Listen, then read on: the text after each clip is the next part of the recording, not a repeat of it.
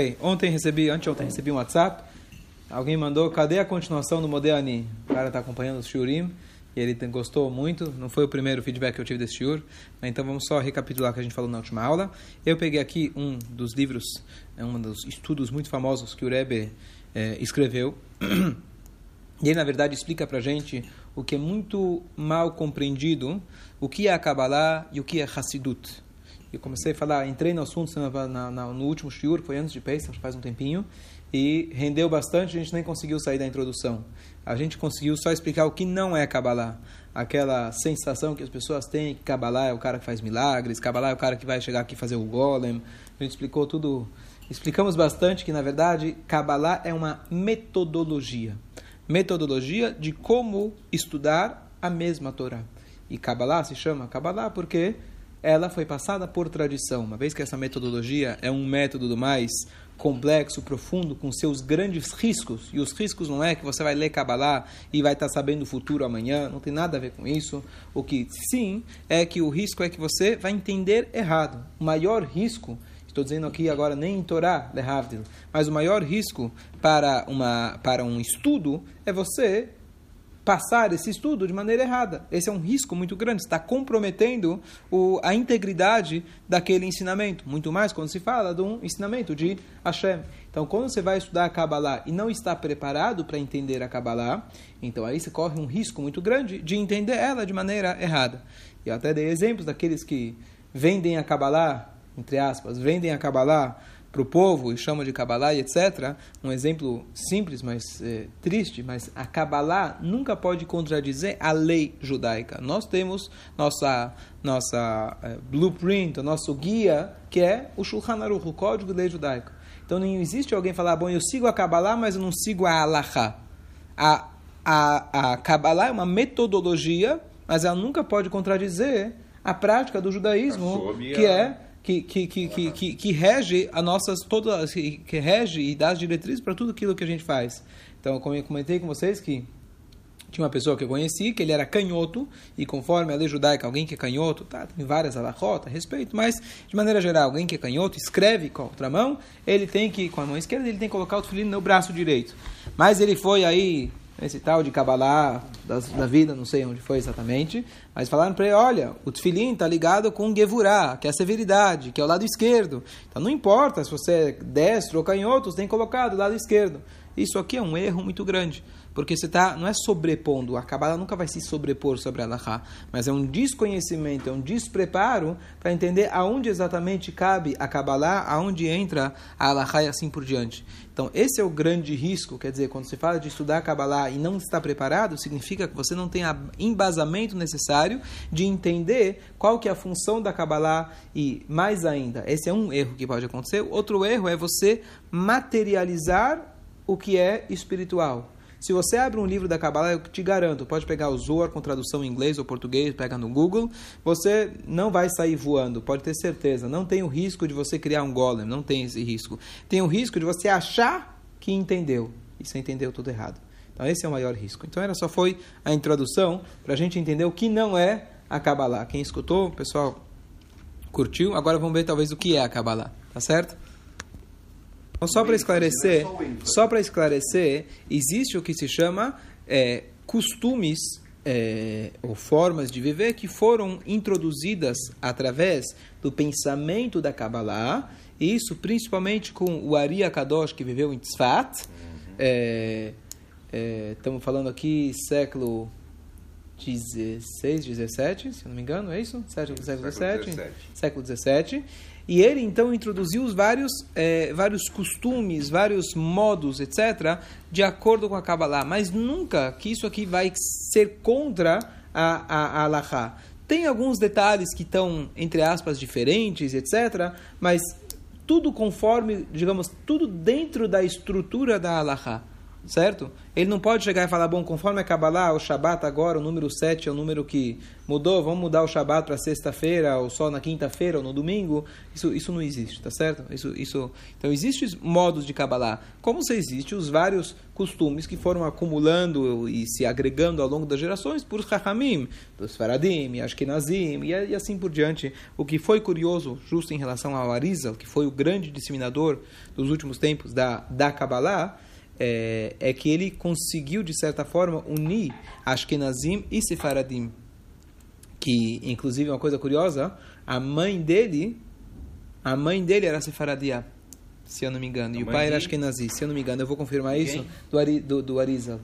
A mãe dele era Sefaradia, eu já confirmo daqui a pouco, e o pai, e, e o pai era Ashkenazi, uma coisa que é, era nessa época era muito muito raro e ele e ele hoje eu estou dizendo hoje é mais comum mas se você pegar 50 anos atrás, 100 anos atrás, isso era quase não existia. Pega agora, estamos falando aqui do século 17, então é uma coisa muito, muito rara. E ele conseguiu justamente, você vê, aqueles que seguem o, o costume do, Ari, do Arizal, os costumes do Arizal, ele na verdade não, né, e é independente se você é Asfaradi ou Ashkenazi. Muitos Faradim seguem os costumes do, do Arizal, algumas coisas do Arizal. Pega só um exemplo que não é do próprio Arizal, mas do Shlomo Alkabetz, que viveu na época dele, que é o autor do Lechadodi. Lechadodi hoje é falado em todas as... é cantado, falado em todas as... É, todas as linhas, pelo menos a maioria delas, acho que só, talvez até são todas, tá certo? Então algumas coisas foram introduzidas, então ele conseguiu inclusive unir de certa forma o que dividia muito na Alahá e etc. Do, dos Faradim para Ashkenazim. Bom, mas não é o assunto de hoje. É baseado no Saharisa, tá certo? Porque vários estudiosos de Kabbalah piravam. Vamos lá. Porque vários estudiosos da Kabbalah piravam. É, não sei se são vários, mas tem alguns relatos, sim.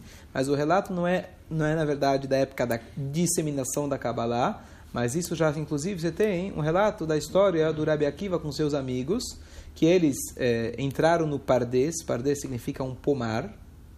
E Pardes é justamente, você trouxe um assunto importante, de novo, está rendendo só a introdução. Pardes, na verdade, são as iniciais disso que a gente vai falar aqui, que são as quatro, as quatro metodologias de entender a Torá. Pshat, Remes, Drush e Sot, que vamos explicar depois, que é o Pardes, Pomar, mas também é inicial desses quatro, dessas quatro metodologias.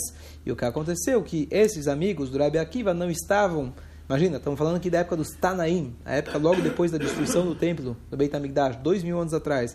Pessoas com nível mais alto possível, um gabarito mais alto possível, mas eles se elevaram, entraram, digamos assim, tão fundo que eles acabaram tendo um backfire, um efeito colateral negativo, que um ficou louco, outro largou o judaísmo, etc. E o único que voltou, entrou bem, saiu bem, foi o Rabi Akiva.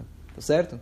Por quê? Aí, mas eu, eu, vou te falar uma coisa. Acho que a gente não tem esse risco, tá certo? Eles entraram no par desse. Quer dizer que eles sabiam todo o puxado todo o remes, todo o drush, e aí eles entraram num nível a mais despreparadamente. Você não tem esse risco, eu te garanto, tá certo?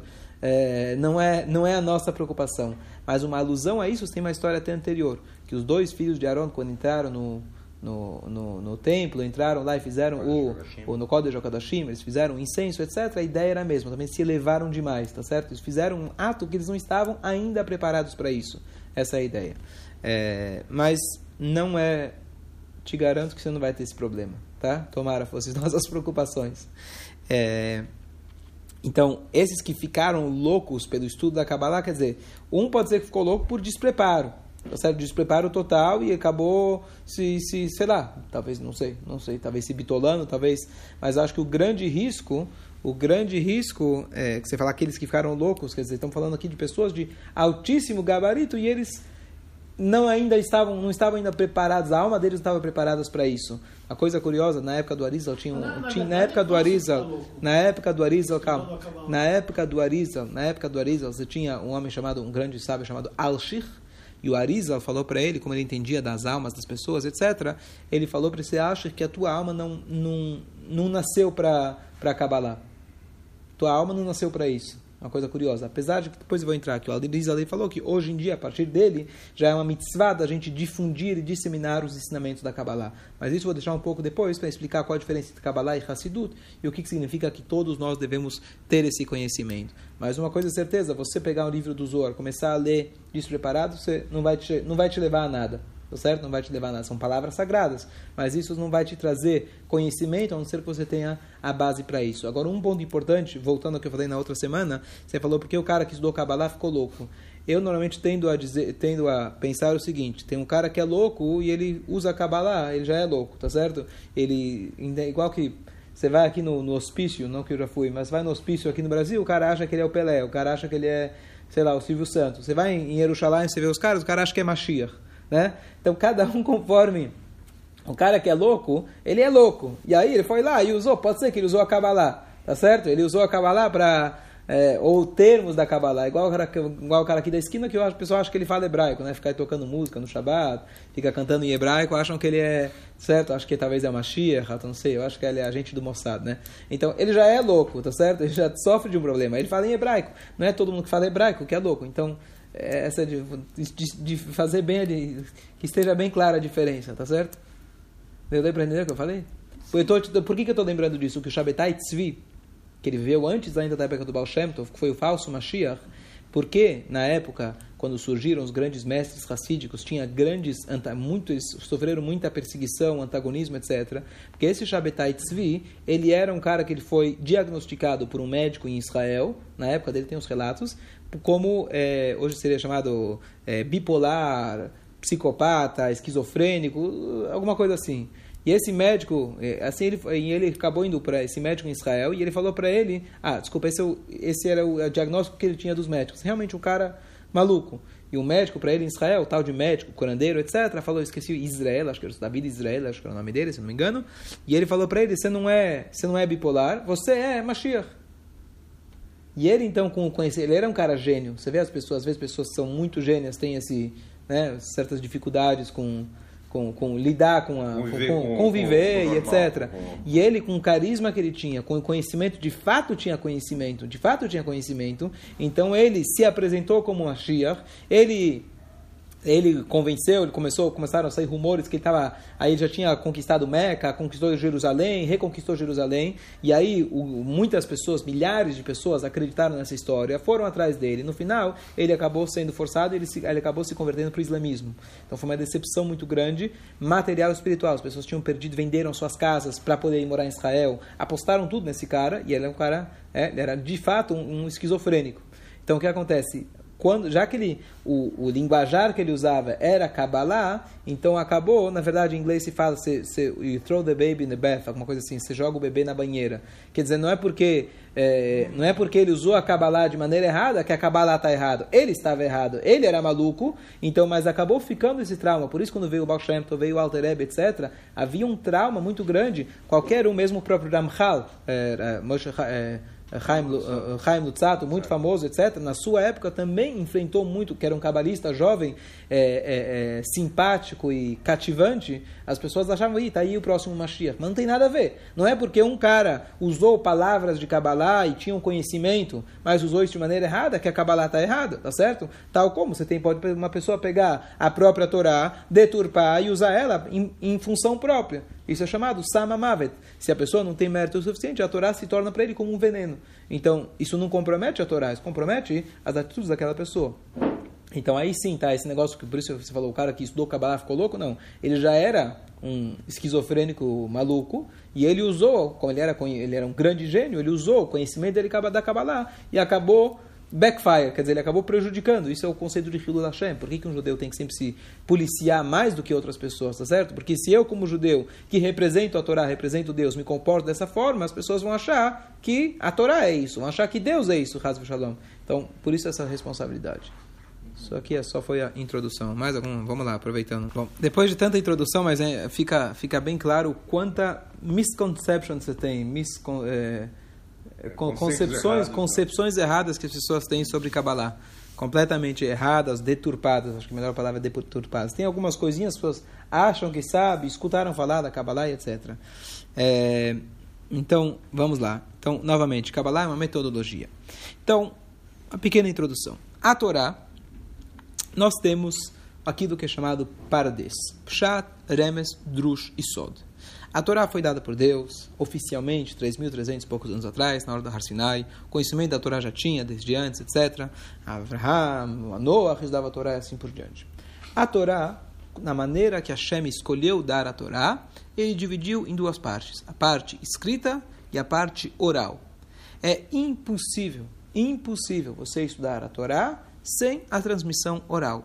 Como a famosa história da Guimará, chegou aquele homem para o Shammai, depois ele foi para o Ileda, eu quero me converter, na condição que eu só vou estudar a Torá escrita sem a Torá oral, e o Shammai mandou ele embora, o Hillel falou, tudo bem, então vem amanhã, vamos estudar o Adef Beit. Estudou o Adef Beit, no dia seguinte o cara voltou, não era judeu, e aí o, o Hillel falou, não, lê aí, Aleph, Beit, tá errado, esse não é o Aleph, esse é o Taf, esse aí começou a confundir ele.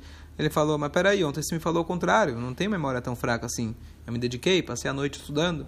Ele falou, mas quem disse que aquilo que eu te ensinei ontem estava correto? Quer dizer, você precisa da minha autoridade, confiar em mim, saber que o Aleph é o Aleph, para saber que o Beit é o Beit, pra, sequer para você ler a Torá. Então está claro aqui que você precisa de alguém te instruindo para que você possa ler a Torá. Então, se nem para ler a Torá você consegue sozinho, você precisa acreditar em alguém, muito mais para você interpretar a Torá. E é impossível você extrair o judaísmo prático que nós conhecemos lendo a Bíblia. Alguém pega, abre a Bíblia no Google, Antigo Testamento, com a melhor tradução e mais autêntica possível, mesmo que for traduzida por judeus, alárricos, etc., ele não vai conseguir extrair o judaísmo de lá. Nada, nada. Ele vai ficar confuso. Porque tem que fazer tzitzi, tem que fazer tefilin. O que, que é essas coisas? Não está claro na Torá. Você não vai conseguir entender. Então Hashem optou dessa forma. Por que dessa forma? Tem várias explicações, várias coisas. Uma, uma, uma, uma delas é simplesmente a maneira, talvez, não, não sei se é essa explicação também original, mas a maneira mais prática da coisa funcionar. Porque aí você tem a manutenção é, você tem a transmissão oral constante e faz com que você precisa estar envolvido. Você não adianta você pegar a Torá e ir lá estudar sozinho numa ilha. Você precisa estar envolvido com as pessoas, você precisa estar envolvido com os sábios. Tem a tradição. Isso mantém, na verdade, diferente do que você pensaria. Se tivesse um livro tudo escrito, tudo claro, ah, todo mundo ia fazer as coisas iguais? Não. Com certeza teriam interpretações erradas, interpretações, várias interpretações. A partir do momento que Deus estabeleceu que você precisa da interpretação, existem os parâmetros de interpretação, os, as regras, as metodologias autênticas que a Torá nos deu, as diretrizes para isso, então os Chachamim garantem sempre a integridade do próprio texto. É isso que a Gemara faz, é isso que todos os comentaristas autênticos, aláficos, é, é, é, é, que a gente tem ao longo da história, da, da, tanto desde o Rashi e etc., da, da, da Torá e do Talmud, etc., eles vêm manter a integridade do próprio texto. Tem discussões, sim, mas não vem agora ao caso porque as discussões. Agora, Nessa tradição oral, nessa maneira de interpretar a própria Torá, a primeira parte se chama Pshat. A tradução da palavra Pshat é Pashut, simples. A tradução, na verdade, não é literal, é simples. Por que não é literal? Porque a Torá tampouco pode ser traduzida como literal. Exemplo, a Torá fala Ureitem Otó. Coloca, o tzitzit, você vai ter que ver ele. Então, os caraítas interpretavam literalmente, penduram o tzitzit na parede. Quem inventou que o tzitzit é dessa forma? Claro que eles aprenderam dos sábios, mas eles então deturparam no meio do caminho, pegaram o tzitzit já conhecido, que foi passado por tradição e colocaram na parede. A Torá fala bem em necha, coloca o tefilin, um sinal entre os seus olhos. Que sinal que é esse? Talvez a Maguen David, né? Talvez é um yud bonito, assim, de ouro, né? Quem falou que é exatamente o tefilin? Ora, a parte oral. Bem nenecha não é literalmente entre os olhos, porque os Rahamim, na parte simples ainda da Torá, nos ensinaram por tradição e por Zerashavá, não vem ao caso, que bem nenecha significa no lugar onde a gente coloca na parte perpendicular entre os olhos, etc. Então, não é literal. Ou quando, por exemplo, está escrito que Deus tirou o povo com mão forte, com braço forte. Se fosse literal, seria literalmente braço forte. E óbvio que não é braço forte, porque Deus está acima de tudo isso. Então, Pshat não é literal. Tem que se tomar o cuidado de falar que a tradução literal, quer dizer, com o cuidado de saber que não é literal. É a tradução simples. E essa tradução simples não é tão simples assim de se entender. Porque, inclusive, você tem várias discussões e comentários dentro do âmbito da Torá, das regras da própria Torá. Por exemplo, você tem o Rashi, você tem o Even Ezra, você tem o Ramban, você tem vários comentaristas, pegam um, um rumacho um pouquinho mais grosso, com um pouco mais de comentários, que são apenas alguns dos vários, dezenas, talvez centenas de comentaristas sobre a Torá, sobre o próprio texto da Torá. Você tem várias formas de interpretar o próprio Pshat, a própria tradução literal. Aí você vai ter aquele que é mais aceito, aquele que foi aceito pelo, pela Allahá e etc. Mas como interpretação de maneira não prática, todas que forem autênticas, verdadeiras, está escrito que você tem 70 formas de interpretar a Torá. Não é forma que eu inventei ou abri o livro. 70 formas dentro das regras de ensinamento da própria Torá. Cada uma dessas 70 tem 70. Agora, aí, ou seja, tem sem fim explicações porque a Torá é infinita. Então, agora, nesse, nesse conceito de Pshat, certo? Chama pshat, então não, é, não vamos traduzir como literal, porque não é literal. Contextualizado. Tá Contextualizado, pode ser que seja, não sei se é a melhor palavra para isso, mas a tradução simples, ou seja, também é a tradução que vai te falar o que foi a história. Bereshit bara Elohim et hashamayim et no início Deus criou o céu e a terra. Pronto, é isso, exatamente o que você entendeu. Esse é o pshat. Existe uma regra também que em mikra yotze midei pshuto uma, um passuco, um versículo, não sai da sua explicação literal. Ou seja, às vezes, é, vamos entrar um pouquinho um pouco mais profundo, mas vamos saber o seguinte, que essas quatro, esses quatro níveis, ou e o quinto que a gente vai falar depois, eles não se contradizem, eles são complementares, são, são várias camadas da mesma fruta. Pega uma cebola, são várias camadas da mesma cebola. É você cavar mais a fundo dentro daquele mesmo, é, daquele mesmo objeto, digamos assim, que aqui no caso é a Torá. É, e todas elas são verdadeiras. É, podem haver aparentes divergências ou opiniões, etc., mas isso tudo respeitando a própria Torá. Então, eu já comentei isso uma vez, para mim achei muito curioso, o professor que eu tinha de é, geografia, ele pediu as contas depois de umas duas, três aulas, que ele não aguentou a nossa classe. Né? A gente fazia bastante bagunça, mas ele tentando puxar nossa, nossa atenção daquelas poucas coisas. Alguém falou recentemente o que é educação. Educação é depois que você esquece tudo, o que sobrou se chama educação. O que você, o que você lembra. Então isso me educou. Eu lembro que foi ele, ele pegou uma cadeira e sentou com a cadeira em cima da mesa. Tá? Aí o pessoal ficou, né? Lá regalou os olhos, o que, que é. Aí ele só fez a seguinte pergunta: o que é, o que, onde eu estou sentado? O que, que é isso? A gente falou, uma cadeira. Aí ele falou, não, talvez isso é um plástico. Não, talvez isso aqui é... É, é, que, que ele falou? Ele falou, então, ele falou, depende de como você está olhando. Se eu perguntar para um matemático, ele vai me dizer as medidas da cadeira. Se eu perguntar para um químico, ele vai falar que são prótons, nêutrons, etc. Como chama? Né?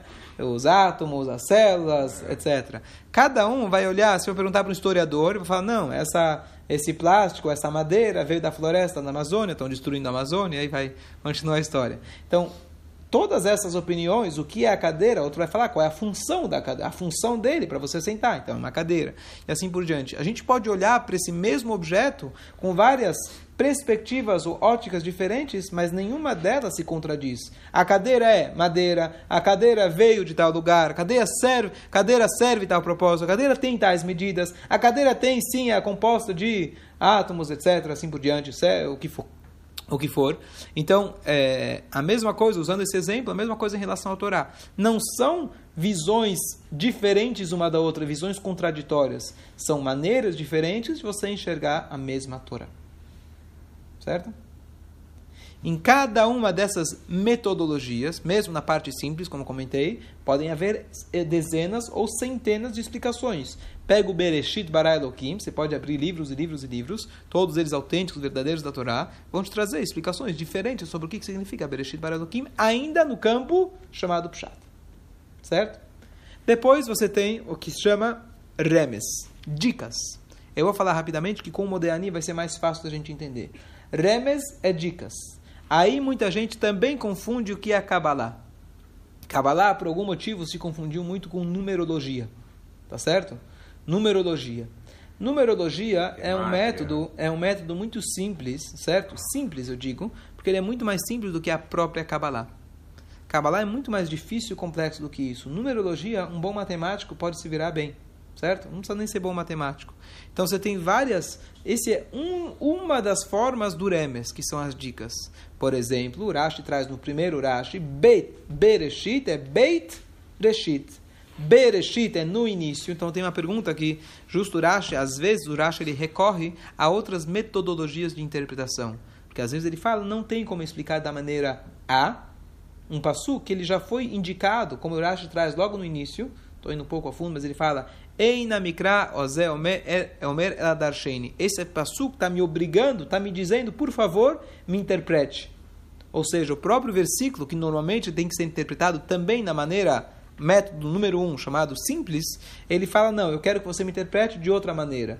Porque está escrito Bereshit. Então deveria estar escrito de outra forma. Em vez de Bereshit, é, no início criou, é, Bará criou Deus, deveria estar escrito Edokim, Bará Bereshit. Deus criou no início. Ou Bereshit significa... É, é, é, é Tá, é, Bereshit dá a entender que é no início da criação, tarará, tarará. Não é no início da criação. No início Deus criou certo? Então, por várias perguntas que surgem na interpretação literal, o Rashi ele ele acessa, ele se obriga a trazer o próximo nível de interpretação. Então, por exemplo, Beit Reshit dois inícios. Essa, na verdade, pode ser que seja pertence já a terceira categoria, mas não importa agora. Beit significa dois. Ah, dois, dois, que são Moshe Reshit, é a Torá, é Bnei Israel, assim por diante.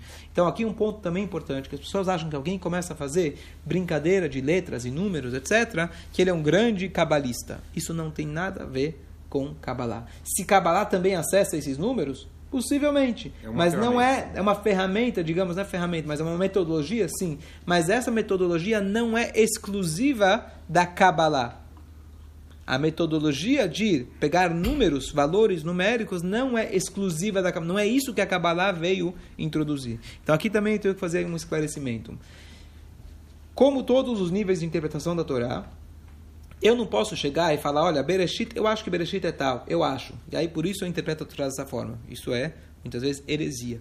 Agora tem gente que gosta de brincar com números. Eu vou pegar a Torá e vou falar, olha, essa semana justo aconteceu, aconteceu tal coisa, então olha aqui na Paraxá, valor numérico de A com B com C, dá justo, já devem ter recebido esse tipo de artigo, dá justo o que aconteceu hoje. Primeira pergunta, por que não me contou antes? Né? Podia ter me falado antes. Isso eu já expliquei uma vez, não vem ao caso. E a segunda, será que isso é autêntico, verdadeiro?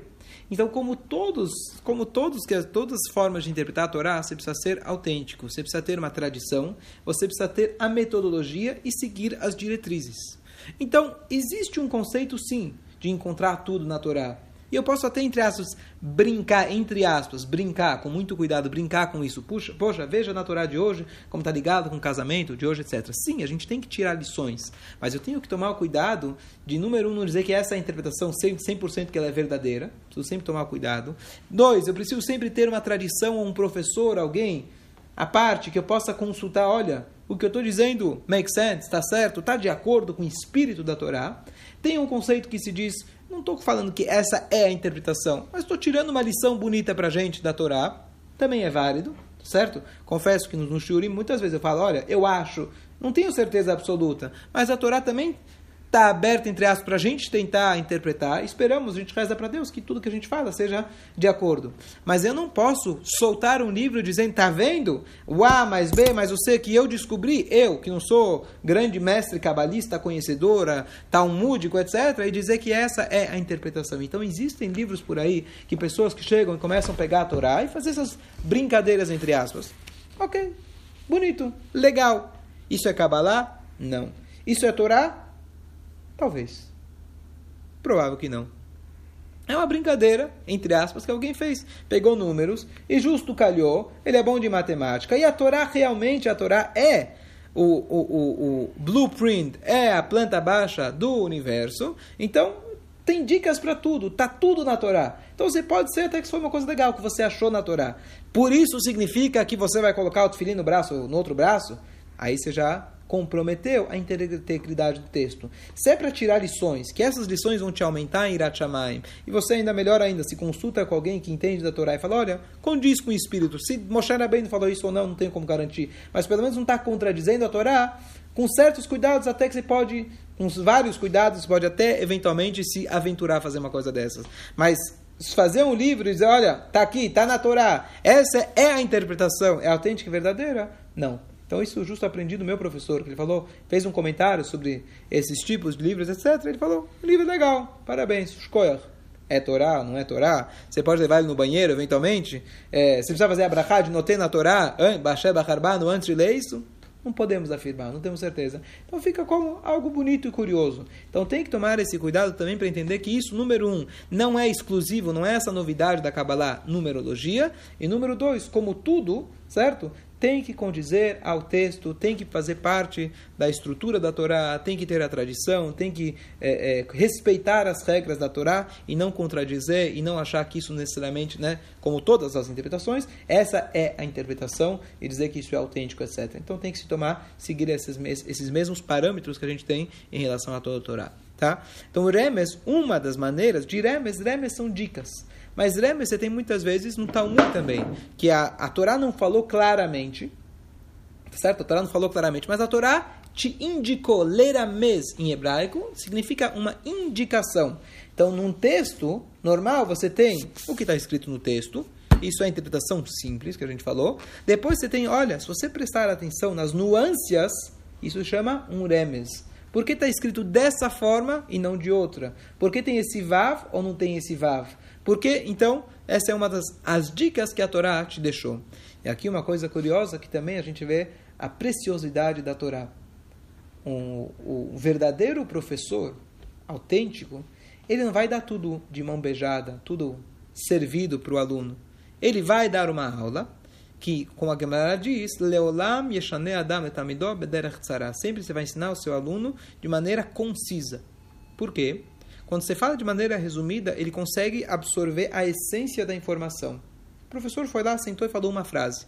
Você acha que entendeu e pegou uma ideia básica. Com os anos, você vai olhando de novo para essa frase e falar: Uau, agora que eu entendi o que ele quis dizer. Passa mais alguns anos e fala: Não, agora que eu entendi o que ele quis dizer. Essa metodologia adequada de se ensinar qualquer matéria, especialmente a Torá. Você começa a falar muita informação, o aluno já se perdeu, não entendeu nada. Então você fala muita informação contida em poucas palavras. A Torá foi feita da mesma forma. Deus ele te passou a Torá, cinco livros da Torá, não é tanto. Cinco livros não é tanto. Mas em cada letra, em cada nuance, você vai estudando, estudando, você vai, uau, Poxa, não tinha percebido. Por que, que ele usou essas palavras e não outras palavras? Tá certo? Então, a, Deus quis que a gente tivesse, inclusive, esse prazer, essa participação e essa facilidade, de certa forma, de interpretar a Torá. Então, por exemplo, se Deus desse Shisha Sidrei Mishnah, que não é tudo, mas ele vai dar por escrito já a Torá e já a Mishnah. Pera eu já me perdi, calma. Vamos começar Ben Hamesh na Mikra. Com 5 anos de idade, estudei a história, conheci a história. O que para mim parecia que eu já entendi tudo. Já conheço a história de Avraham, Yitzhak, Yaakov. Já conheço. Me conta outra história ano que vem, tá certo? Todo ano a gente lê a mesma Torá. Acho que podemos, podemos renovar, né? Tem tanta história mais recente, legal, interessante do povo judeu.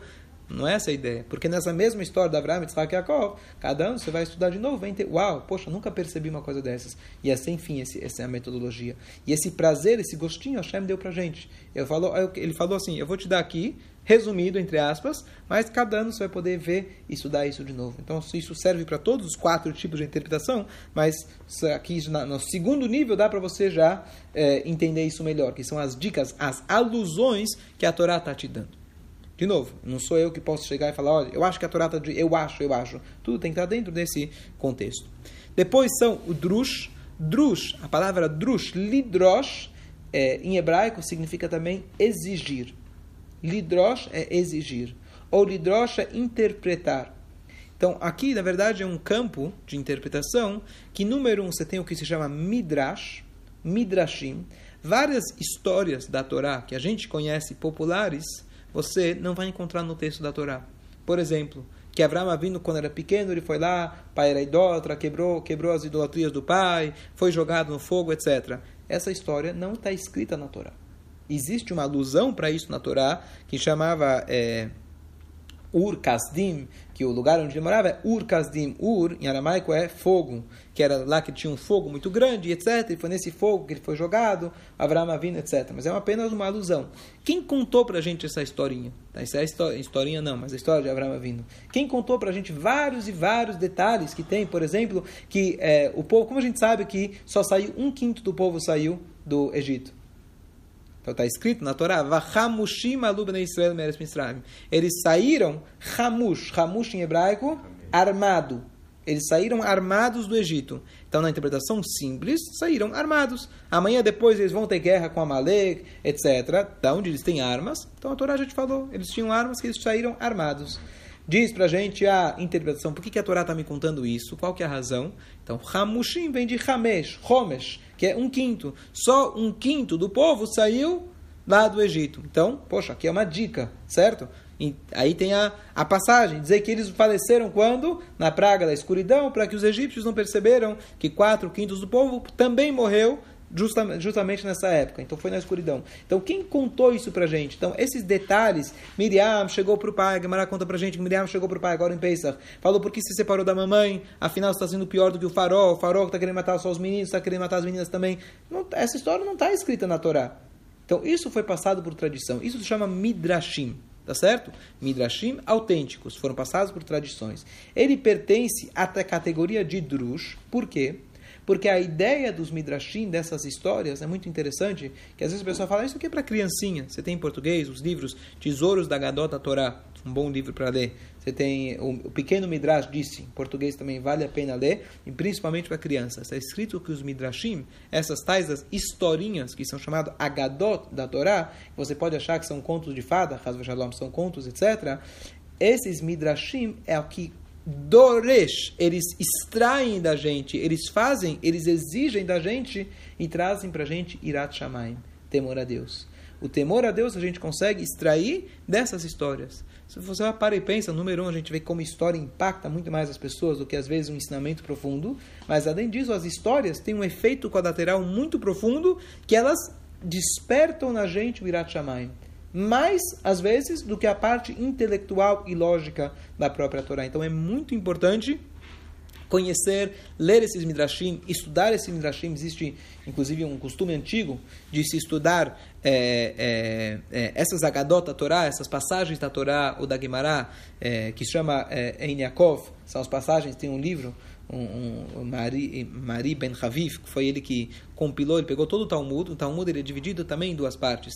Tem a parte, é, mas está misturado tudo. Tem a parte lógica, certo? O esqueleto talmúdico, etc. E no meio, de repente, surge uma história, um conto e etc., que aconteceu em várias épocas. Então ele resumiu só essas partes de histórias, que aliás, pelo que me falaram lá, que os chineses começaram a estudar Guimará, etc., não pegaram a parte de Guimará, que a gente, quando a gente pensa em Guimará, que é aquela parte complexa, lógica, etc., é só as historinhas, assim que me falaram uma vez. Podia, então são historinhas, não são histórias, são histórias, mas é, é, mas essas, essas partes da Torá, elas exigem da gente. Porque quando você vê, por exemplo, a coragem que Abraão Avino teve quando era pequeno e enfrentou o pai, poxa, se te ensina o conceito de auto-sacrifício, coragem e contracorrente e assim por diante. Então todas essas histórias que parecem, parecem historinhas, elas fazem parte desse, desse contexto, dessa metodologia chamada Drush. E todas elas têm indicação para elas no próprio texto da Torá. Só que talvez eu você não conseguimos sempre enxergar elas. Quando você estuda, tem um livro também muito bom que chama Meam Loez, é, tem tradução em inglês, que ele, na verdade, também ele resumiu vários dos Midrashim, dos vários comentaristas de Midrash, inclusive às vezes tem discussões, aconteceu isso aconteceu aquilo, que idade Avram tinha quando ele, é, quando ele conheceu a Deus, assim por diante. Mas todas essas machlokot, todas essas diferenças estão dentro do âmbito, dentro do campo da Torá. Então, esse livro Me'am Loez, ele é muito bom porque ele consegue reunir vários, ou os principais comentaristas no campo de Drush. Então é muito bonito, eu já usei também para dar muito shiurim de Paraxá, que são aquelas coisas que não estão na Paraxá escritas explicitamente, mas tem muitas historinhas que fica mais fácil, assim, mais mais é, agradável, um, nível de estudo mais light, digamos assim, que as pessoas é, trazem. Mais uma coisa bonita, muita coisa, tô, posso, posso seguir? Tá muito. Nove horas? Vai, consegue mais dez minutos? Não. Não consegue? Uma coisa muito curiosa de que os Rahamim falam pra gente que bem nessa parte de Drush, que são essas historinhas, entre aspas, Nelas estão escondidas os maiores segredos da Torá. Quando a gente fala de Kabbalah, a gente fala de historinha, parece duas coisas contrárias. Kabbalah tem uma coisa muito profunda, e, mas bem nessas historinhas tem os segredos, da, os segredos mais profundos da Torá. O que, que significa isso? Às vezes você lê a Gemara, você vê umas histórias extremamente bizarras. Bizarras. Histórias aparentemente sem pé nem cabeça. Então não vem agora o momento de explicar, já dei vários shurim a respeito de que Midrash, cada um desses, mais um ponto importante, cada uma dessas quatro metodologias, elas, uma vez que são metodologias diferentes, elas respeitam regras diferentes. Quando você vai interpretar, por exemplo, da maneira simples, então tem as regras de que, que significa a coisa simples. A hora que você começa a interpretar mais profundo, já não é mais simples, você já passou para o próximo campo. Cada uma delas tem as suas regras, tem o seu é um campo, então é um, é um outro jogo. Se esse jogo tem as suas próprias regras. Então, do Midrash, é, vou tomar muito cuidado com isso que eu vou dizer agora, muito cuidado, mas os Midrashim, muitas vezes, existe um conceito que se chama, ele falou exageradamente. Então, por exemplo, às vezes tem números, é, tem números, não vou entrar agora, mas por exemplo, tem números que parecem muito fora da realidade. Então, tem uma passagem no Talmud famosa que tinha uma, uma, uma cidade de Israel, que é uma cidade, é, é, é não lembro se é chamada esqueci a cidade, mas fala que essa cidade tinha 600 mil aldeias. Cada aldeia tinha 600 mil casas. Cada casa tinha 600 mil. E chega no número de quantas pessoas tinha. Uma vez eu fiz a conta no Talmud, dá 60, 630 bilhões de pessoas que viviam. E aí eu falei, poxa, isso aqui, quando eu era pequeno, infelizmente, mas assim, eu, eu tinha uma certa revolta, tá vendo? É mentira, Hasve Shalom, confesso para vocês. E foi aí que eu comecei a descobrir a Torá, a entender, e aí falei com meu professor na Estivá, falei, tá vendo, tava aquela época de rebelião, jovem, não sei o quê, ah, é, isso é exagero, não sei o quê. Ele abriu o comentarista Marchá, que é um comentarista muito autêntico, verdadeiro, acompanha todo o Talmud, e o Ura Marchá, ele traz Guzmahu, é um exagero. É uma linguagem exagerada de se falar. Peraí. No campo simples, eu não posso falar, a Torá mandou colocar tefilim sempre. Ah, exagero. Shabat, não pode fazer tanta coisa? Ah, exagero, vai. Dá, dá uma relaxada aí. 39 leis? Dá uma lei aí, tá bom, faz que duas, calar, o resto é exagero. É, é exagero, não posso falar dentro do campo simples. Agora, dentro do campo de drush, que são essas historinhas, eu não. Por isso eu falei tomar muito cuidado. Eu não posso chegar e falar que é um exagero. O que está lá, eu preciso levar em conta que tá lá, tá lá. Mas se um verdade, alguém que conhece as, le, as regras do jogo, ele chega e fala que ele é verdade, que ele é um exagero, então eu tenho, aí eu vou entender que é um exagero. Pera, só concluir. Hassidut explica, que depois eu vou chegar no Hassidut, mas Hassidut explica uma coisa fantástica, o Rebbe explica uma sikha muito bonita, de que, peraí, a Torá não é mentira. Tinha 600, 630 bilhões de pessoas ou não tinha? Se não tinha, porque se fala que tinha. Então o Rebbe explica uma coisa muito bonita, que tem algumas coisas no Midrash não sou eu que posso dizer, ah, isso é exagero só porque eu acho que é exagero. Ah, Paró era muito baixo. Ah, Moshe era muito alto. É exagero. Então você começa por aí que é exagero, porque você acha que é exagero, que não entra na tua, na tua lógica, ou que Adam Arishon vivia. Então Adam Arishon também não viveu quase mil anos. Ah, isso é exagero. Tudo é exagero, aí você perde a noção de toda a Torá, e aí tudo é exagero, você agora cria as suas próprias regras do jogo, você já perdeu, você já fugiu da Torá. Então, de novo, dentro desse campo, quem entende e sabe é, interpretar, ele pode chegar e falar que é um exagero. O Rebbe explica que é um exagero. O Rebbe fala uma coisa bonita. Quando você fala que lá tinha. Às vezes você pode pensar, o que é um exagero? Está querendo contar uma história. Então você conta uma criança, você fala, tinha uma pessoa muito alta. E a criança está pensando em alguém que era cabeça até o céu. É um cara de um metro e meio, um. Para criança que mede, sei lá, né? nem um metro, para ele já. É mas o Rebbe explica que é muito mais profundo que isso. Quando você fala que tinha essas milhões de pessoas, etc., quer dizer que espiritualmente tinha essas pessoas. Quando você fala já do terceiro nível, que é o campo de Drush, você às vezes, o Midrash, ele pode dizer que tinha lá 600 bilhões de pessoas. Espiritualmente tinha, não sei se eram almas ou potencial de almas, coisa assim. Tinha, espiritualmente tinha. Não é tudo que acontece espiritual que chega a se materializar.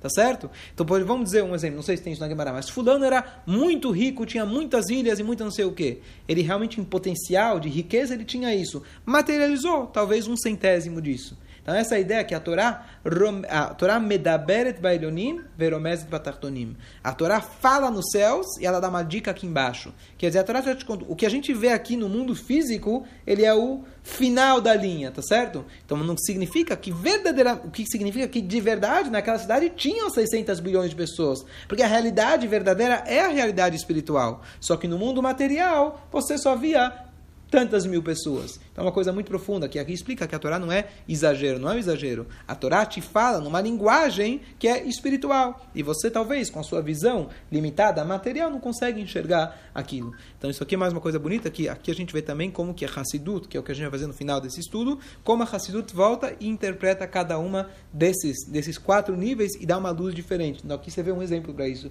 Quer dizer, você viu lá no Midrash, a Guimarães trouxe que tinha 600 bilhões de pessoas. Aí chega o Marchá, é exagero. Você fica meio confuso. Peraí, é ou não é? Que história é essa? Hassidut explica que é. É um exagero para nossa visão material, mas é a realidade espiritual. Então isso é uma coisa muito curiosa. Então, uma vez eu estava discutindo com meu professor, um dos meus professores da Shiva, é, que agora, por exemplo, a gente está lendo sobre Shimshon, uma serra de Sotá. Então está escrito que Shimshon ele tinha as costas dele eram largas igual os portões de Gaza, de Asa na época. Os portões de Gaza tinham 30 metros de largura. A largura de Shimshon é 30 metros. Eu falei, tá vendo? Isso aqui é um exagero. Ele falou, peraí, você viu algum lugar que está escrito que é exagero? Ah, mas falei impossível. Ele falou, não é porque te parece impossível que é impossível. Ah, é difícil de você imaginar? Isso é problema teu. Então, aqui o respeito que a gente tem que ter pela integridade do texto. Não sou eu, não é porque eu acho que é exagero, que é impossível, que é impossível. Ah, é muito grande, ah, é muito forte. Tudo bem, vamos ver os comentaristas. Então tem que, sempre, tem que sempre ter essa, esse nível de fé e nível de humildade perante o próprio texto. Então, só resumir o que a gente falou, a gente continua na próxima. A gente falou, puxar, é a interpretação, não vamos chamar isso de literal, porque tem um risco de achar que é literal mesmo. Então, é, chata a explicação simples. Remes são as dicas. Vou ver um pouco melhor o que, que é remes, mas como a gente viu aqui que na verdade a, a Torá nos dá dicas, as nuances da Torá, que isso também funciona em toda a Torá, e que a Torá, na verdade, te indica, te fala algumas coisas, mas se você olhar nos detalhes, vai te indicar outra coisa, e o drush, que é aquilo que você extrai da Torá. E aí eu comecei a entrar um pouquinho mais do que, que é midrash, mas na verdade o drush não é só o midrash, mas é um, então midrash significaria a parte que foi tra transmitida oralmente, mas o midrash também tem é uma metodologia, que a Gemara usa bastante midrash. Ah, já que está escrito aqui, significa que A, B ou C. Então isso é Lidrosh, Dorshim. Se a gente vai olhar o Rabbi Shmuel Omer, Bishlosh Esremidot, a Torá Nidreshet, que é essas 13 formas de interpretar a Torá. Ele usa a linguagem Nidreshet, Kalvachomer, Zerashavá. Então, só para dar um exemplo, aquilo que eu falei, que a gente coloca o tefilim na literalidade, poderia assim achar que o tefilim tem que ser colocado entre os olhos, da onde eu sei que não é entre os olhos, que existe uma outra passagem da Torá, que é está escrito que você não deve raspar os, a, o seu cabelo que está entre os olhos por um morto. A prática idólatra que existia, quando alguém morria, então eles raspavam o, a, o cabelo na parte perpendicular, ninguém tem cabelo entre os olhos, certo? Não, o cabelo na parte correspondente entre os olhos. Aqui, eles na testa, eles raspavam. A Torá fala, não raspe o cabelo, entre bem nenecha. Aí os Rahamim fala, peraí, bem nenecha? Bem nenecha. A gente farta, a gente fala bem nenecha. Então lá bem nenecha quer dizer, a Torá entende que bem nenecha não é literalmente entre os olhos. Bem nenecha é perpendicular entre os olhos. Então eles falam bem nenecha aqui, bem nenecha ali, é aqui que se coloca o tefilim. E isso é respeitado hoje mundialmente, por toda por todo qualquer linha judaica que você vai, você vai seguir, linha autêntica, verdadeira, ela vai seguir essa regra. Essas regras também não é invenção, ou acham, ah, legal, benenecha com benenecha, legal, 2 mais 2 é 4, fechei. Então isso também tem uma tradição, tem uma metodologia. Mas aqui isso também pertence à terceira categoria de drush. Significa 13 formas diferentes dentro desse drush, que Cada uma dessas 13 também tem as suas regras. Olha como a Torá é complexa, certo? Então, é, é, é, é idrush, então significa lidrosh, extrair de uma palavra para outra palavra. E com isso eu concluo, com A mais B eu consigo chegar no C. Então, só para a gente ter uma ideia como a Torá é complexa, como é uma, né, um estudo tão profundo, só para a gente entender como funciona o espectro da Torá. Só para concluir, eu falei recentemente, confundi um pouco mais. Olha a primeira letra do alfabeto hebraico. Olha como você pode interpretar ela. Aleph. Aleph é a primeira letra. Aleph tem uma, um desenho do Aleph. É um Yud em cima, um Yud embaixo e algo que conecta os dois. Como eu expliquei, uma das interpretações é que Yud é Hashem, Yud é Yehudi, um judeu, e o que nos liga é a Torá, é o temor aos céus. Então isso é Aleph. A palavra Aleph significa ensinar. A palavra Aleph também é Elef, que significa mil. Ensinar, na verdade, a primeira letra que você ensina. Depois, o Aleph tem um valor numérico, 1. Um. Aleph é Hashem, tem um valor numérico. Então, cada detalhe, você pega só a primeira letra do alfabeto, olha quantas formas diferentes. Aleph, olha que interpretação, tem um valor numérico simples e um valor numérico composto. O nome Aleph, ele é feito de Aleph, Lamed, Fei. Então, tem o valor complexo do Aleph, que significa Aleph, 1, mais Lamed, que é 30, mais Fei, que é 80, dá quanto? 111. 111, 1, 1, 1. Aleph é 1. Olha que interessante, tudo se conecta. Então, é, assim, se a gente tem na letra da Torá, imagina como você vai formar uma palavra da Torá. Imagina como você vai falar um versículo. Imagina quando alguém olha para toda a Torá, agora você pode entender melhor o que significa um grande estudioso da Torá, um cabalista profundo. Cabalista significa que ele conseguiu ser mestre em todas essas formas, em toda a Torá, e ele consegue enxergar toda essa Torá como uma coisa só. Imagina, e unir tudo, né? e unir tudo tá certo? Por isso você vê que a Torá é infinita, certo? Então, é, só para a gente ter uma pequena noção do que significa, ainda a gente não chegou no Modéani, que é a primeira frase que a gente fala todo dia, só a introdução para a gente entender as quatro formas e a quinta forma depois de interpretar a Torá. E cada letra da Torá, cada, cada vírgula da Torá, cada coroinha da Torá, tem a passagem do Rabi Akiva, que estava ensinando alachot, alachot, alachot sobre as coroinhas, sabe? Tem aquelas letras, que as... É, é, é, na verdade, que você coloca o shin, você tem as coroinhas. Por que essa letra tem a coroinha? Por que a outra não tem? Por que, por que tais coroinhas? Por que nessa palavra? E assim vai realmente interpretações autênticas, verdadeiras, divinas que são infinitas. Então isso traz para a gente um pouco mais, a ideia com esse juro, principalmente trazer para a gente um pouco mais de Irat Shamayim, um pouco mais de reverência ao texto que a gente tem, à Torá que a gente tem. Não é um livro de histórias, como as pessoas às vezes com tanta facilidade chegam e falam, ah, isso aqui é do sábio, isso aqui é invenção, isso eu também acho diferente. Não é bem assim. Você entender de onde surgiu cada mitzvah, cada costume, cada letra, cada nuance autêntica e verdadeira, olha, olha quanto profundidade, aqui só para a gente ter uma ideia, existe em cada uma dessas letras da Torá, cada nuance, cada milímetro da Torá. Ok.